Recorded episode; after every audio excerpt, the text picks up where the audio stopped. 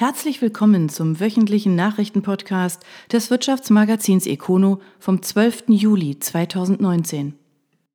Ernst Prost ist sauer. Der Chef des Ölspezialisten Liquimoli geht einen ungewöhnlichen Schritt. Er macht eine IT-Panne öffentlich und kommentiert sie mit harschen Worten. Die Konsequenzen daraus sind bemerkenswert. Ulm. Eine solche Mitteilung kommt nicht alle Tage auf den Tisch, schon allein wegen des dazugehörigen offiziellen Bildes. Es zeigt einen wütenden Ernst Prost und dann die Aussagen des Geschäftsführers der Liquimoli. Ich habe mich in meinem Berufsleben noch nie so oft bei meinen Kunden entschuldigen müssen wie in den vergangenen sechs Monaten. Was wir zurzeit an Leistung abliefern, schmerzt mich zutiefst. Was ist geschehen? Eigentlich eine Routineaktion. Bei Liquimoli sollte eine jahrzehntealte Unternehmenssoftware ersetzt werden, über die vom Einkauf bis zur Produktion, Logistik und der Rechnungsstellung alles abgewickelt wird. Nach jahrelanger Vorbereitung sollte mit dem Jahreswechsel die neue Lösung an den Start gehen. Allerdings gab es dabei laut Mitteilung erheblich größere Probleme, als man erwartet hatte. Prost Trotz der Unterstützung durch renommierte Softwarehäuser gelingt es uns noch immer nicht, auf dem Level zu produzieren und zu liefern, das wir und das unsere Kunden von uns erwarten.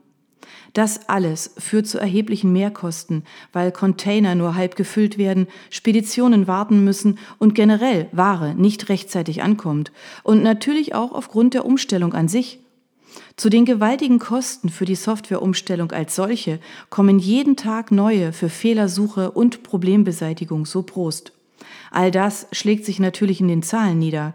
Im Vergleich zum ersten Halbjahr 2018 ging der Umsatz in diesem Jahr zwar nur um 0,8 Prozent auf 259,6 Millionen Euro zurück, aber auch nur, weil laut dem Unternehmen der Auftragsbestand aufgrund der IT-Probleme nicht richtig abgearbeitet werden konnte. Allerdings fiel der Halbjahresertrag um satte 30 Prozent auf 11 Millionen Euro. Das bittere Resümee von Prost. Ich hätte nie gedacht, dass eine Softwareumstellung im Jahr 2019 ein ganzes Unternehmen dermaßen ins Schleudern bringen kann. Die Konsequenzen aus dem Desaster? Prost Blinden Aktionismus in Form von Kurzarbeit oder Stellenabbau wird es bei uns nicht geben. Vielmehr werde man weiter neue Mitarbeiter einstellen und Märkte erschließen, um den Expansionskurs beibehalten zu können. Zugleich kündigte der Geschäftsführer weitere Investitionen an. So soll ein neues Zentrallager die Logistik vereinfachen. Die aktuellen Probleme haben uns Bereiche aufgezeigt, wo wir investieren, um noch besser zu werden. Bis zum Jahresende will Prost übrigens die IT-Probleme in den Griff bekommen haben. Liquimoli wurde 1957 gegründet und bietet heute mit rund 4000 Artikeln eine nach eigenen Angaben weltweit einzigartige Breite im Sortiment von Automotive-Chemie. Das Unternehmen verkauft die Produkte in mehr als 120 Ländern und erwirtschaftete 2018 einen Umsatz von 544 Millionen Euro. Liquimoli gehört heute zum Wirt-Konzern. Aufgefallen ist Liquimoli immer wieder auch mit Rekordbeteiligungen für die Mitarbeiter. Wolf und Müller wächst um sieben Prozent. Der Umsatz des Bauunternehmens steigt auf 950 Millionen Euro. Für Firmenchef Albert Dürr geht die Strategie damit auf. Stuttgart.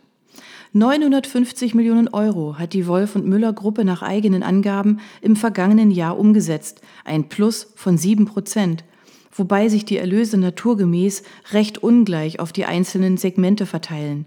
Der Umsatz beim Hoch- und Industriebau stieg von 340 auf 380 Millionen Euro. Der Tief- und Straßenbau wuchs von 220 auf 240 Millionen Euro und der Ingenieurbau lag bei 35 Millionen Euro. Das Tochterunternehmen Government Services, ein Spezialist für Bauen im militärischen Umfeld, setzt 80 Millionen Euro um und aus den Beteiligungen fließen 175 Millionen Euro dem Gesamtumsatz zu. Der geschäftsführende Gesellschafter Albert Dürr zeigt sich angetan von dem Plus. Unsere Strategie, die Wertschöpfungskette Bau breit abzudecken, hat sich bewährt. Wir sind Partner fürs Planen und Bauen und haben als weitere Standbeine Rohstoffe und Dienstleistungen für den Bau und baunahen Bereich. Wichtig sei dabei, den Kunden einen Mehrwert zu bieten. Die Kunden des 1936 gegründeten Familienunternehmens sind dabei ebenso breit gestreut, wie die Gruppe selbst aufgestellt ist. Neben der öffentlichen Hand im Bereich Straßenbau und Brückensanierung über Konzerne wie Bosch und ENBW bis hin zu Mittelständlern, Hochschulen und Forschungseinrichtungen sowie Immobilienentwicklern. Insgesamt sind mehr als 2000 Mitarbeiter an 27 Standorten im Bundesgebiet bei Wolf und Müller beschäftigt. Wobei das Unternehmen aktuell einen besonderen Auftrag bearbeitet. Der eigene Campus in Stuttgart-Zuffenhausen wird noch bis Ende 2020 umfassend ausgebaut. Zum dreiteiligen Bestandsgebäude ist bereits ein Parkhaus und ein Hotel samt Betriebsrestaurant hinzugekommen. Nun entsteht noch ein weiteres Verwaltungsgebäude und ein zentraler Campusplatz. Nach Angaben von Dürr ist das Projekt die bislang größte Einzelinvestition des Unternehmens.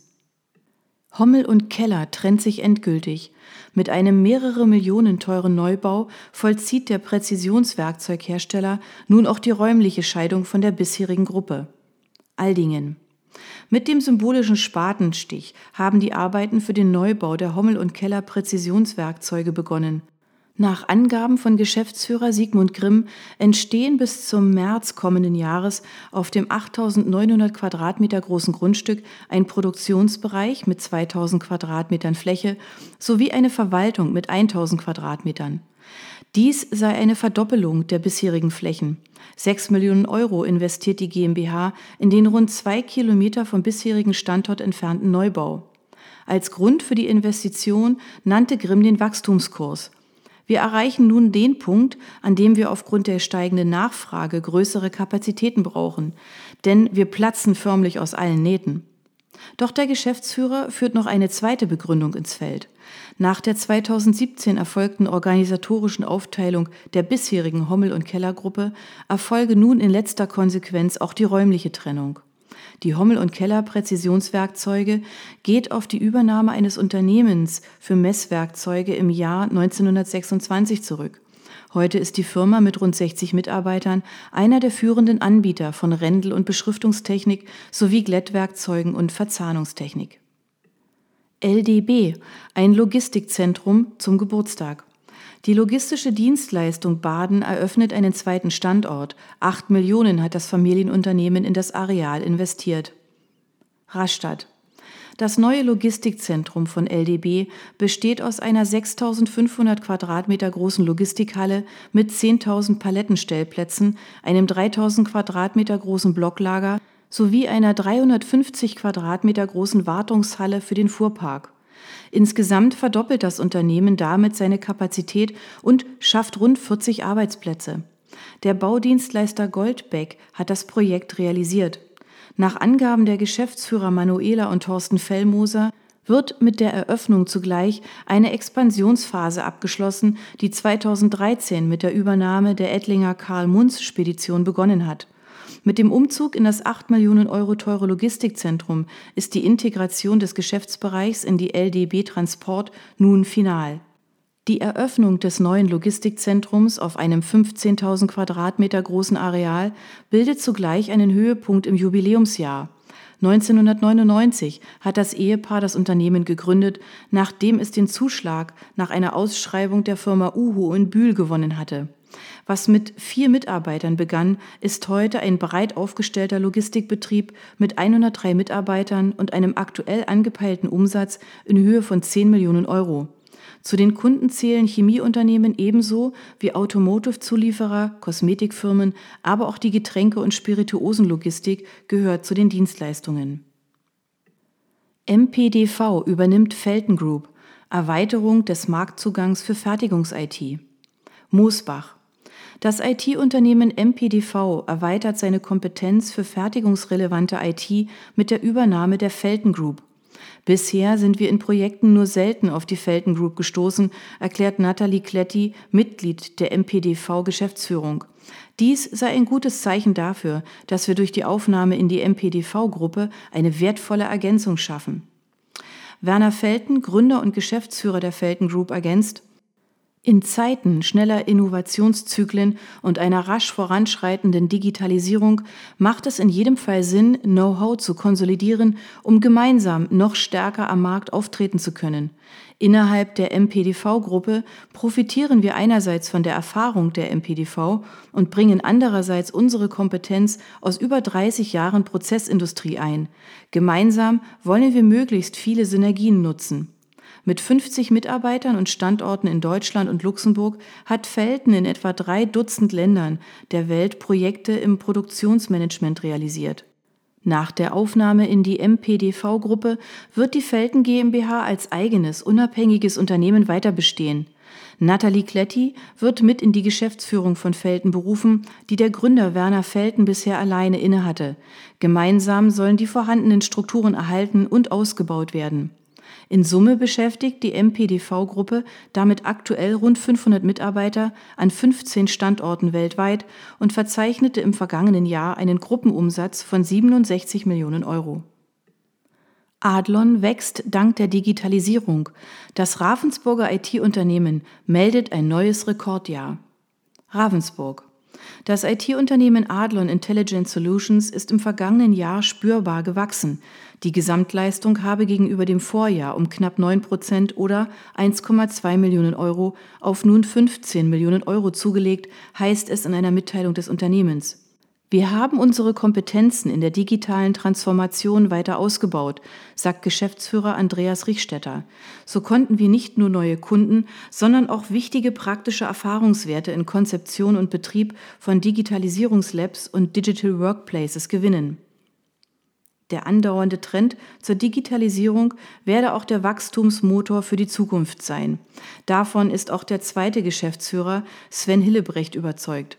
Wir bieten mittelständischen Unternehmen einen kompakten Einstieg und verbinden 30 Jahre Technologieerfahrung mit Innovation Intelligence, sagt er. SDP wächst in Osteuropa. Deswegen musste in Bulgarien nun ein neuer Standort gefunden werden. Karlsruhe. Das Softwareunternehmen STP wächst weiter am Standort Bulgarien. Darum sind die rund 20 Mitarbeiter in der Niederlassung Sofia nun in größere Räume umgezogen. SDP hat seinen bulgarischen Entwicklerhub unter dem Management von Ivan Rasic in Sofia weiter ausgebaut. Die dort ansässigen Programmierer arbeiten mit dem deutschen Standort in Karlsruhe an der Weiterentwicklung der SDP-Produktfamilie. Grund für die Expansion der SDP in Richtung Bulgarien war der Fachkräftemangel in Deutschland. Wir haben in Bulgarien sehr gute Voraussetzungen, sagt Uwe Richter, CEO von SDP. In Bulgarien sei es leichter, leistungsstarke Softwareentwickler zu finden. Wir können uns so insgesamt stark aufstellen und sichern unsere Qualität durch die bulgarischen Kollegen nachhaltig, so Richter weiter. Die STP-Gruppe wurde 1993 gegründet und hat ihren Hauptsitz in Karlsruhe. Als Legal Tech-Unternehmen entwickelt und vermarktet sie Software, Services und Informationsdienstleistungen für Anwaltskanzleien und Rechtsabteilungen. In der Firmengruppe sind heute mehr als 200 Mitarbeiter beschäftigt. Paukenschlag bei Marquardt. Der Automobilzulieferer will 600 Arbeitsplätze ins Ausland verlagern. Chef Harald Marquardt spricht von einem erheblichen Kostendruck. Die Gewerkschaft läuft Sturm. Riedheim-Weilheim. Größer könnte der Kontrast kaum sein. Erst Ende Juni hat der Mechatronik-Spezialist Marquardt am Stammsitz ein neues Entwicklungs- und Kompetenzzentrum für 30 Millionen Euro eröffnet. Jetzt musste das Unternehmen die Verlagerung von bis zu 600 der 2400 Arbeitsplätze von den Standorten Riedheim, Weilheim und Böttingen in andere Werke der Gruppe im Ausland in den kommenden zwei Jahren bekannt geben. Zum Grund sagte der geschäftsführende Gesellschafter Harald Marquardt, wir mussten das entscheiden, solange wir noch entscheidungsfähig sind. Der Hintergrund ist rasch erläutert, der Wettbewerbs- und Kostendruck im Automobilbereich. Nach Angaben von Marquardt würden einerseits immer mehr Konkurrenten in die angestammten Märkte eintreten, andererseits zeichne sich beim Umsatz eine Nullrunde ab. Statt der angepeilten 1,4 Milliarden Euro werden es wohl wie im Vorjahr 1,3 Milliarden. So sei seit Dezember 2018 jeder Monat unter Plan gewesen. Das bedeutet laut dem Firmenchef aber vor dem Hintergrund der Preispolitik in der Automobilbranche mit automatischen Rabattrunden, Nullwachstum ist ein Verlustgeschäft.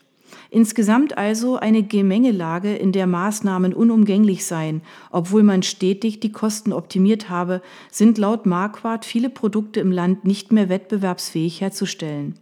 Zwar sei das Ziel, die Verlagerung der Arbeitsplätze sozial erträglich zu gestalten. Personalchef Thomas Braun will zudem die altersbedingte Fluktuation nutzen und Abfindungen zahlen. Allerdings schloss er auch betriebsbedingte Kündigungen nicht aus. Von Seiten der Gewerkschaft stehen die Zeichen indes auf Sturm. Das ist mit der IG Metall nicht zu machen. Man verweist darauf, dass Marquardt nicht in einer Krise stecke. Zudem setze man weiter auf Verhandlungen über Einsparungen wobei sich die Gewerkschafter bei den Forderungen der Geschäftsführung nach Einsparungen in einer Höhe von bis zu 100 Millionen Euro unter anderem durch Verzicht auf Weihnachts- und Urlaubsgeld bis 2026 dem Vernehmen nach querlegen. Lieber würde die IG Metall in die Qualifizierung der Mitarbeiter in Richtung E-Mobilität und Digitalisierung investieren, um die hiesigen Standorte zu stärken. Insgesamt zeige man sich von Seiten der Gewerkschaft aber gesprächsbereit und räumt die Herausforderungen ein. Zugleich hoffen Geschäftsführung und Gewerkschaft auf einen Großauftrag, wofür aber eine Kostensenkung am Stammsitz erreicht werden muss, damit er nicht über einen anderen abgewickelt wird. Porsche gibt Batteriesteuergeräte für seine E-Fahrzeuge mit einer mehrjährigen Laufzeit und einem Wert in Milliardenhöhe in Auftrag. Wo die Geräte gefertigt werden, hat am Ende Signalwirkung für Marquardt. Schleich der nächste bitte. Der Spielwarenhändler wird von einem Finanzinvestoren an einen anderen weitergereicht. Der will nun ehrgeizige Pläne unterstützen. Schwäbisch Gmünd. Der Spielwarenhersteller Schleich hat einen neuen Mehrheitseigentümer und wieder ist es ein Finanzinvestor. Die Beteiligungsgesellschaft Ardian hat die Anteile an die Partners Group aus der Schweiz verkauft. Zu den Details gab es keine Angaben. Die Agentur Reuters hatte aber zu Beginn des Verkaufsprozesses die Summe von 400 Euro als erhofften Erlös in den Raum gestellt. Ardian zahlte demnach im Jahr 2014 220 Millionen Euro an den damaligen Eigentümer HG Capital. Die Finanzinvestoren haben indes dem Spielwarenhersteller in den vergangenen Jahren nicht geschadet. Der Umsatz stieg seit dem Einstieg von HG Capital im Jahr 2006 von 61 Millionen Euro auf 183 Millionen Euro im Jahr 2018. Allein im vergangenen Jahr wuchs der Umsatz nach Angaben des Unternehmens um 17 Prozent. Zum Vergleich, der Spielwarenmarkt in Deutschland legte in diesem Zeitraum nur um zwei Prozent zu. Dabei gelang es Schleich, neben den bekannten Spielfiguren wie Tiere, Fabelwesen oder Schlümpfe, immer mehr Sets und Zubehör wie Bauernhöfe und Fahrzeuge zu verkaufen. Mit dem neuen Mehrheitseigner hat Schleichchef Dirk Engehausen ehrgeizige Pläne. Er will international expandieren und die Marke für ein globales Publikum weiterentwickeln. Nach der Logik der Finanzinvestoren bleiben ihm dafür fünf bis sechs Jahre Zeit, dann dürfte der nächste die Traditionsmarke mit den aktuell rund 400 Mitarbeitern übernehmen. Öl. Eine Probebohrung bei Karlsruhe ist erfolgreich. Es wird eine bedeutende Menge gefunden. Die Experten elektrisiert aber ein anderer Fakt. Karlsruhe. Nur wenige Wochen nach Beginn der Probebohrungen bei Weingarten im Landkreis Karlsruhe meldet die Rhein Petroleum Vollzug. Man habe einen bedeutenden Ölfund gemacht, ohne indes nähere Angaben zu machen. Wichtiger aber ist für die Experten, das Öl aus dem Oberrheingraben hat eine hervorragende Qualität. Es ist leicht, schwefelarm und reich an wertvollen Inhaltsstoffen. Kurz, sollten ergänzende Bohrungen und Analysen die Erkenntnisse aus der Probe bestätigen, ist das Öl zu schade für Motoren. Es würde für die Herstellung von Medikamenten, Kosmetika oder Kunststoffen eingesetzt, was wiederum höhere Erlöse verspricht. Die Rhein Petroleum ist eine Tochter der Tulip Oli aus Holland, 90 Prozent, und der Deutschen Rohstoff, 10 Prozent. Ein Porträt über den Gründer Thomas Gutschlag finden Sie auf econo.de aus Heidelberg. Ölvorkommen am Oberrhein sind nicht ungewöhnlich. Bis in die 1980er Jahre hinein wurde noch Öl gefördert. Dann waren die erschlossenen Lagerstätten erschöpft. Die anderen Lagerstätten im Land bei Sigmaringen und Pfullendorf wurden indes noch bis 1997 ausgebeutet. Die aktuelle Bohrung ist wohl derzeit die einzige aktive Ölsuche in Baden-Württemberg. Bodensee Airport setzt auf I. Der Flughafen erneuert seine Flotte an Fahrzeugen für den Gepäcktransport. Die neuen kommen aus der Region. Friedrichshafen. Der Bodensee Airport in Friedrichshafen hat mit der Erneuerung seiner acht Fahrzeuge für den Gepäcktransport begonnen. Bis 2022 sollen alle ersetzt sein. Aktuell werden die ersten drei Fahrzeuge in Betrieb genommen. Dabei setzt der Flughafengeschäftsführer Klaus-Dieter Wehr auf Transporter mit Elektroantrieb anstatt wie bisher Dieselfahrzeuge. Wir freuen uns, damit die derzeit umweltfreundlichste Lösung umsetzen zu können. Zur Höhe der Investition machte Wehr keine Angaben. Nur so viel ließ er verlauten. Die neuen Fahrzeuge seien kostengünstig und qualitativ hochwertig. Die Fahrzeuge stammen von der Volk Fahrzeugbau aus dem 35 Kilometer vom Flughafen entfernten Bad Waldsee. Das Familienunternehmen hat sich auf die Konstruktion und den Bau von Fahrzeugen für innerbetriebliche Transporte spezialisiert. Die Fahrzeuge sind nach Angaben von Geschäftsführer Matthias Bauer weltweit in Stahlwerken bis zu Flughäfen im Einsatz. Zudem sei das Unternehmen Pionier bei alternativen Antrieben. Die Batteriezellen stammen von der Allgäu Batterie aus Haldenwang. Weber Automotive in Schieflage. Der Antriebsspezialist aus Markdorf will sich in Eigenverantwortung sanieren. Chef Frank Runo zeigt sich zuversichtlich und spricht von einer zufriedenstellenden Auftragslage. Hintergrund ist wohl ein handfester Streit der Gesellschafter. Markdorf. Die Weber Automotive sowie die dazugehörige Beteiligungsgesellschaft Weber Industry Holding haben beim Amtsgericht Konstanz Antrag auf Eröffnung eines Insolvenzverfahrens in Eigenregie gestellt. Das teilte Rechtsanwalt Martin Mucha von der Kanzlei Grupp Brugger mit. Er ist nun Generalbevollmächtigter während des Verfahrens. Nach seinen Angaben war der Schritt aufgrund finanzieller Schwierigkeiten unausweichlich geworden. Mehr als 1500 Mitarbeiter sind betroffen. Frank Grunow, CEO und CTO von Weber Automotive, wird in der Mitteilung mit den Worten zitiert, er bedauere den Schritt der Insolvenzanmeldung außerordentlich, zumal wir eine zufriedenstellende Auftragslage haben. In Gesprächen hätten die Kunden dem Unternehmen das Vertrauen ausgesprochen, weswegen sich Grunow zuversichtlich in Sachen Neuaufstellung zeigt. Auch Mucha zeigt sich positiv, zumal die Löhne und Gehälter über das Insolvenzgeld abgesichert seien. Das verschafft uns Luft, um in den nächsten drei Monaten die Restrukturierung und Sanierung der Weber-Gruppe voranzutreiben. Weber Automotive wurde 1969 gegründet und gilt als Spezialist für Antriebskomponenten für Autos, Nutzfahrzeuge und Freizeitmobile. Ab 2011 nahm das Unternehmen indes rasant Fahrt auf. Lag der Umsatz damals noch bei 74 Millionen Euro, so kletterte er bis 2017 auf 304 Millionen Euro in der Gruppe. Zu den Kunden gehören weltweit die führenden Automotive-Konzerne und Zulieferer. Allerdings kämpfte man schon 2017 laut veröffentlichter Bilanz mit Umsatzrückgängen bei Weber Automotive und schrieb ein leichtes Minus. Für 2018 wurden weitere Rückgänge prognostiziert. Bereits seit 2016 haben die Verantwortlichen versucht, das damalige Familienunternehmen zukunftsfähig aufzustellen. Unter anderem ist mit der Investmentgesellschaft Ardian ein neuer Gesellschafter an Bord gekommen. Anschließend wurde Mitte 2018 der Vorstand umgebaut, die Familie hat die Verantwortung abgegeben blieb aber über die Beteiligungsgesellschaft eng verbunden. Zudem wollten sich Webers um die Erschließung neuer Geschäftsfelder kümmern. Parallel führten Ardian und die Familie Weber eine Kapitalerhöhung durch und brachten Eigenkapital in Höhe von zusammen 45 Millionen Euro ein, um das weitere Wachstum abzusichern. Update.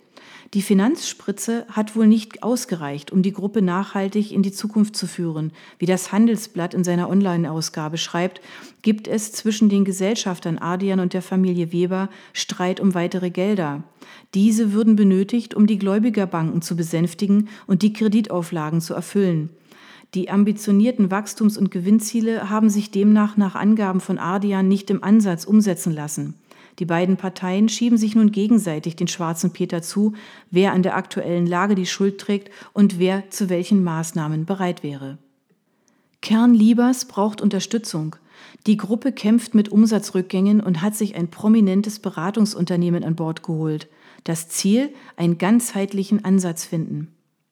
Schramberg. So unterschiedlich können Zahlen sein. Insgesamt ging der Umsatz der Kernliebers-Gruppe im Ende Juni abgelaufenen Geschäftsjahr um ein Prozent auf 739 Millionen Euro zurück. Vor allem der Konjunktureinbruch bei den Textilmaschinen 12 Prozent Umsatzanteil sowie die Zurückhaltung im Bereich Automotive Anteil 60 Prozent und die Abschwächung des China-Geschäftes um 18 Prozent seien dafür nach Angaben des Unternehmens verantwortlich. Allerdings hat die Gruppe im Geschäftsjahr die beiden Firmen Schnöring und Michigan Spring Stamping übernommen. Rechnet man deren Anteile raus, dann ging der Umsatz sogar um 6 Prozent zurück. Für Udo Schnell, Vorsitzender der Geschäftsführung, mehr als genug Antrieb für eine Veränderung. Bereits Anfang des Jahres hat er das Beratungsunternehmen Roland Berger an Bord geholt und das Projekt Zukunft ins Leben gerufen. In Zusammenarbeit mit dem Beratungsunternehmen wird die Gruppe weltweit und in einem ganzheitlichen Ansatz auf Zukunft getrimmt, wird schnell in einer Mitteilung zitiert. Konkreter wird der Chef nicht. Regionale Tageszeitungen berichten aber bereits von der Vorbereitung zur Verlagerung von Arbeitsplätzen und der Kündigung von Tarifverträgen. Die Gruppe beschäftigt aktuell weltweit 7.720 Mitarbeiter, davon 3.630 in Deutschland und 1.399 Mitarbeiter am Stammsitz. Für das laufende Jahr rechnet Schnell aufgrund der unverändert großen Herausforderungen mit einem weiteren Umsatzrückgang. Allerdings könne man aufgrund der Marktdynamik aktuell nicht sagen, wie stark die Reduzierungen ausfallen werden. Zahlreiche Neuanläufe sowie Zukäufe sollen das Minus aber abfedern. Kern Liebers wurde vor mehr als 125 Jahren als Zulieferer für die Uhrenindustrie gegründet. Heute ist das Unternehmen vor allem ein Spezialist für feine Bauteile wie Drahtfedern und Standsteile. Dorothee Eisenlohr gewinnt haushoch. Die Chefin der Wirtschaftsförderung Schwarzwald-Bar-Heuberg wird Oberbürgermeisterin in Schramberg. Der Amtsinhaber hatte keine Chance. Schramberg. Es dauerte keine halbe Stunde, da war für die unabhängige Kandidatin Dorothee Eisenlohr alles klar. Wahlbezirk für Wahlbezirk zeichnete sich ihr fulminanter Sieg ab. Am Ende landete sie bei 67,65 Prozent der abgegebenen Stimmen. Damit erreichte Eisenlohr gleich im ersten Wahlgang eine klare Mehrheit. Amtsinhaber Thomas Herzog bekam nur 29,49 Prozent der Stimmen und muss nach nur einer Amtszeit den Stuhl wieder räumen. Der dritte Bewerber, Dirk Caroli, hatte mit dem Wahlausgang nichts zu tun. Auf ihn entfielen lediglich 2,53 Prozent der Stimmen. Bitter ist indes die niedrige Wahlbeteiligung von rund 48 Prozent, trotz des guten Bewerberumfeldes. Der Wahlausgang hatte sich im Verlauf des Wahlkampfes durchaus abgezeichnet. Die spontane, ungekünstelte Art der 37-jährigen Eisenlohr kam an. Zudem war sie auch in den Ortsteilen omnipräsent, wobei schon ihr Einstieg deutlichen Rückenwind versprach. Dem Vernehmen nach wurde sie von prominenten Schrambergern und treibenden Kräften der CDU zur Kandidatur aufgefordert. Eisenlohr trat dennoch bewusst unabhängig auf und sprach mit allen Gruppierungen und Institutionen in der Fünftälerstadt. Anfang Oktober wird sie den Posten als erste Oberbürgermeisterin der Region antreten. Spannend wird sein, wie es mit der regionalen Wirtschaftsförderung weitergehen wird. Eisenlohr hatte Anfang 2017 den Posten der Geschäftsführerin angetreten und der Gesellschaft nicht nur moderne Strukturen gegeben, sondern auch einen umfangreichen Markenbildungsprozess angestoßen, der noch nicht abgeschlossen ist. Allerdings gibt es erste Stimmen, die das Konstrukt in seiner aktuellen Form generell in Frage stellen. Übrigens, ständig aktuelle Personalien aus dem Land finden Sie Monat für Monat auch hier auf econo.de in unseren Dossiers. Das waren die Nachrichten des Wirtschaftsmagazins Econo vom 12. Juli 2019. Ihnen gefällt unser Podcast? Dann abonnieren Sie ihn doch ganz einfach. Sie finden uns auf Spotify, iTunes, SoundCloud und vielen anderen Plattformen. Sie möchten mehr zu Personalien, Events oder verschiedenen innovativen Themenschwerpunkten erfahren? Dann schauen Sie doch bei uns auf econo.de vorbei. Wir freuen uns auf Sie.